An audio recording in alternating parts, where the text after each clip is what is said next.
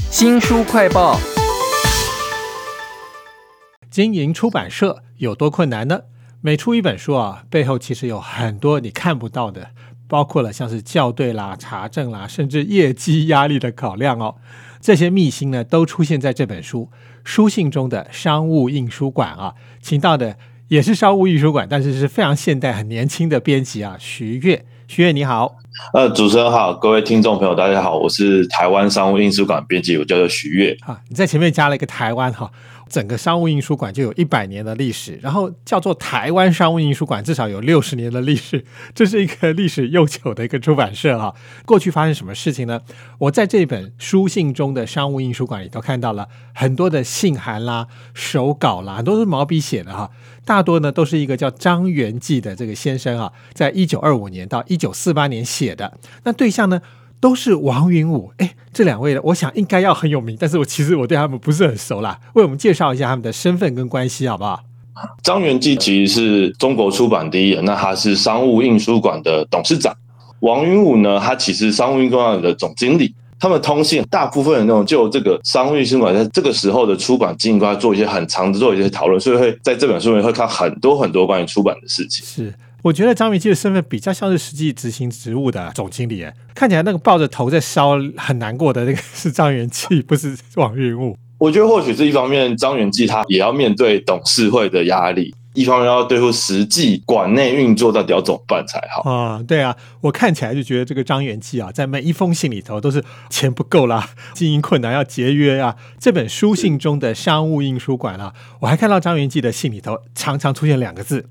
借钱，而且他对王云武非常的客气，就说：“哦，非常感谢你借我钱。”就是其实一方面是可能公司经营上的困难，一方面可能是当时大时代化，因为主持人刚刚讲，这是一九二五到一九四八，其实就经历一个很重要的是中日战争嘛，所以不只是张云就要考虑到他的公司上是，他要考虑他家人要逃难。他就开始跟网友说：“哦，我家人今天要从重庆啊，沿着什么地方逃到汉口之类的地方。他很常要为他的生活去跟网友借钱，然后每次哦可以借我几百块去做什么事，或者是当时他的女儿要生小孩，缺钱要买奶粉，可能家人生病要买药，甚至到最后告诉网友说：我现在决定要卖我的书法字，你可以帮我找一些名人推荐我的书法字，帮我去刊登广告。所以其实他会一直去。”借钱就是因为公司很困难，那他本人也很困难。是书信中的商务印书馆，我们看到很多毛笔手稿啊，都是张元济写的，写的是蛮好看的。但是我不知道当年卖字也可以谋生哈。张元济是一个董事长哈，他的书信里头其实还有很多讲到了当时以出版业来讲很困难。我觉得现在出版也很困难，但他感觉是不太一样的困难，对不对？呃，我在看，那当然说，毕竟我是收文编辑，当然会看说，哎。他的以前的出版到底跟我出版什么？但是我觉得看下来啊，大时代当然他会有他的顾虑，我有顾，但是我觉得其实那个概念一样。就比如说，他跟网友写信就说：“哎，我现在这本书啊，装订方式要什么方式装订，要怎么样印刷？评估之后发现，哎，我的定价没办法去 cover 我的成本。他在评估要跟作者签约的时候，要跟网友说：，哎，我觉得这些书呢。”没什么销量，我觉得我们不要签这些书，或是说，哎，那我们版税要怎么跟作者谈？其实这些都是现在呢，我们碰到还是一样的问题，只是可能哦，他是一百年前，我是现代。在这本书信中的商务印书馆啊，这个张元济他的毛笔信里头哈，常常可以看到说，当时物价一直在涨，然后就甚至会缺纸张哦。我想跟现在可能碰到什么社群的冲击是完全不一样的事情，但是以经营者来讲，一样都很难了哈。那书里面其实还有一些是一百年来他们发生的事情，比如你刚刚讲战争，现在没有嘛哈？那应该还有别的历史上的重大事件影响到商务印书馆，而你可能从来没有听过的。哦，其实他遇到的很多困难真的是我们没办法想象，就是他可能会遇到物价上涨啊、罢工，那他可能其实内部也会有一些组织工会的事情，就是当然大环境不好，内部就有人说，哎，那我们要争取我们的福利，可能会聚众来到公司去闹事啊、抗议啊，甚至。斗殴的事情很难发生嘛？看到有人在公司泼粪这种，我们会觉得，哎，百年前居然还会发生这种事情。是，其实我看到一件事情是，他当时也非常的强哈，因为上海、重庆、香港、澳门，他都有据点，但是业务做得好不好又是另外一回事。甚至还有一封信，张元济写说，我在上海山穷水尽了，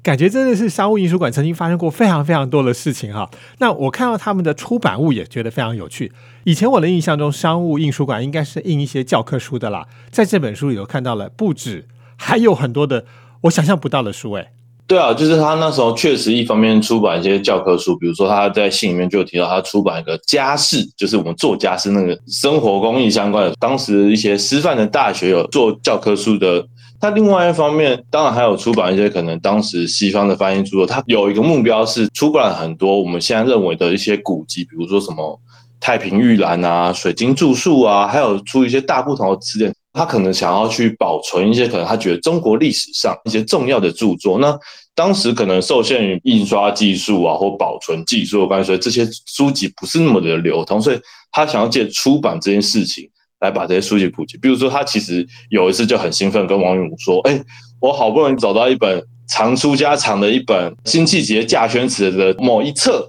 他说：“好不容易找到这个孤本，然后可以跟我们台湾商务的原本藏的刚好缺的那这配起来 哦，我们要赶快把这个好东西赶快把它出版出去，这样子这个就有市场。他觉得这个是可以大卖的书，但我觉得另外一方面也可以看得出，他其实是有想要保存经典的这个心这样。是除了保存经典以外，你刚刚稍微提到了一下，他出了很多西洋文学的翻译，对不对？”嗯，对，最近才刚重出一本书，一讲名字大家都知道，就是《咆哮山庄》啊。大家知道的译本其实是梁实秋的译本，那其实这个就是商务印书馆当时候找一些学界啊的名人、重要的人去翻译，就是梁实秋的《咆哮山庄》，就是一个很经典的例子。是，其实这背后的重要推手就是当年的商务印书馆的董事长张元济哈，他在他的书法信当中呢，跟王云武讲了很多。叨叨唠唠的，有时候你会觉得他其实是一个很普通的人，但是他其实也可以称为是一个很重要的出版家哈。近代中国可能最重要的一个人啊，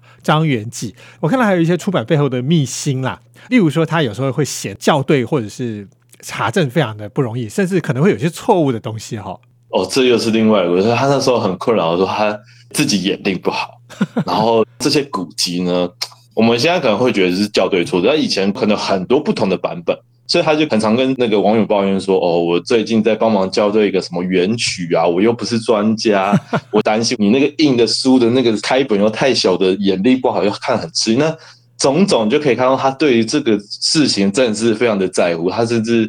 有一次，就是他跟别人借一本真本这样子，然后他就说：“哎，我请的校对人不小心没有抄在我们自己复制印刷出来的书，抄到别人真本上，我还要对跟对方赔不是这样。”所以在校对上也发生很多很有趣的事，然后可以看到张军非常的苦恼在这个上面。书信中的商务印书馆啊，张元济他的毛笔信当中可以看到，不只是刚刚那些故事而已。我看到他使用的文字哈。非常的通俗，但是也有一些很文气的地方。例如说，他讲到王云武，就说前月二十八日肃上称寒，先帝到啊，午后即得二十五日挂号四书，展送晋西下画条五百啊，养和盛情，不生感谢。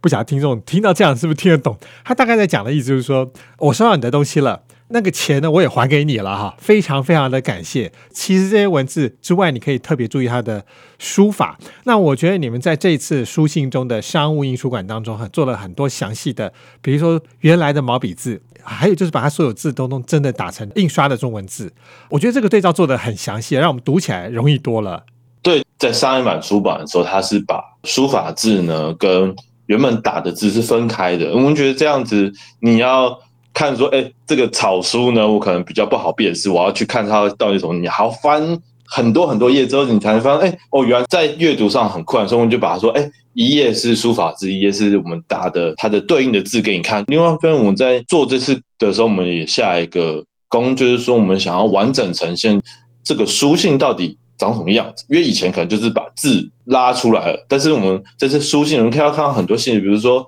王云武他是怎么保存，一路从可能大陆最后到台湾之后，他一路保存下来，所以你会看到，哎，王云是怎么折这些信啊？甚至你可以看到这些信上面还有水渍，代表说他可能 maybe 什么下雨天台风，他可能有进水啊。甚至王云武当时候是用年代去分这些信，报纸把它包起来，然后还会附上一个年份的签条，就它分门别类好。但是我刚刚讲到水渍了，所以你的报纸呢，你会看到有些信背后粘的报纸的文字啊，民国多少年啊，什么蒋公什么什么，你看到哎，有时候还会对说，哎，我想仔细看他报纸到底在写什么，就是很多可以去细心去了解的细节。这样，其实我也看了那些图，看了好久，因为有一些信纸的花样啊。非常的考究哈，还有就是你刚刚讲的那个简报不小心印过来，都在这本书信中的商务印书馆。也就是说，它不是只有那些文字而已，它是把当年真正的情况还原过来了哈。因为这都是张元济在当时哈，一九二五年到一九四八年写给。王云武的信嘛，大概已经是第一次世界大战到第二次世界大战，还有中日战争啦、国共斗争的时期了啊。那我看到他的文笔，常常也会反映一些当时的局势，例如说上海电车罢工了，或者是我们查到有一个职员的存款突然增加，哎，这都很有戏耶。哦，就是除了这些罢工啊，或者职员的，他其实还有一些。战后，比如说，其实那个信也写很简短，然后张颖就突然问王宇说：“哎，听说我获颁个勋章，这些事情到底是真的假？连我自己都不知道。”就当时我们知道，就是王宇话有担任政府的财政部部长，张永基本身对国家大事非常关心，他就会劝诫说：“哎，王宇啊，我觉得你不应该去当官啊，国共之间的。”斗争，他也觉得这些人好像都不是为了国家。你会看到他很语重心长的跟网友说：“我觉得国民党啊，他哪里做的不好啊？然后跟共产党好像没什么两样啊？然后大家都斗来斗去的。”嗯。其实他有几封对特别针对这些政治史诗写给网友写，而且他写的这些信都非常非常长，很忧心这样。是，其实我还看到他描写说当时的国民党啊，他下面还有一个年轻人组成的三民主义青年团，说他像土匪一样，我就很好奇说到底当时发生什么事哈？都在这本书信中的商务印书馆啊，也非常谢谢台湾商务印书馆的编辑徐悦为我们介绍这本书，谢谢您。嗯，谢谢主持人。也请记得帮我们新书快报按个赞、分享以及留言哦！我是周翔，下次再会。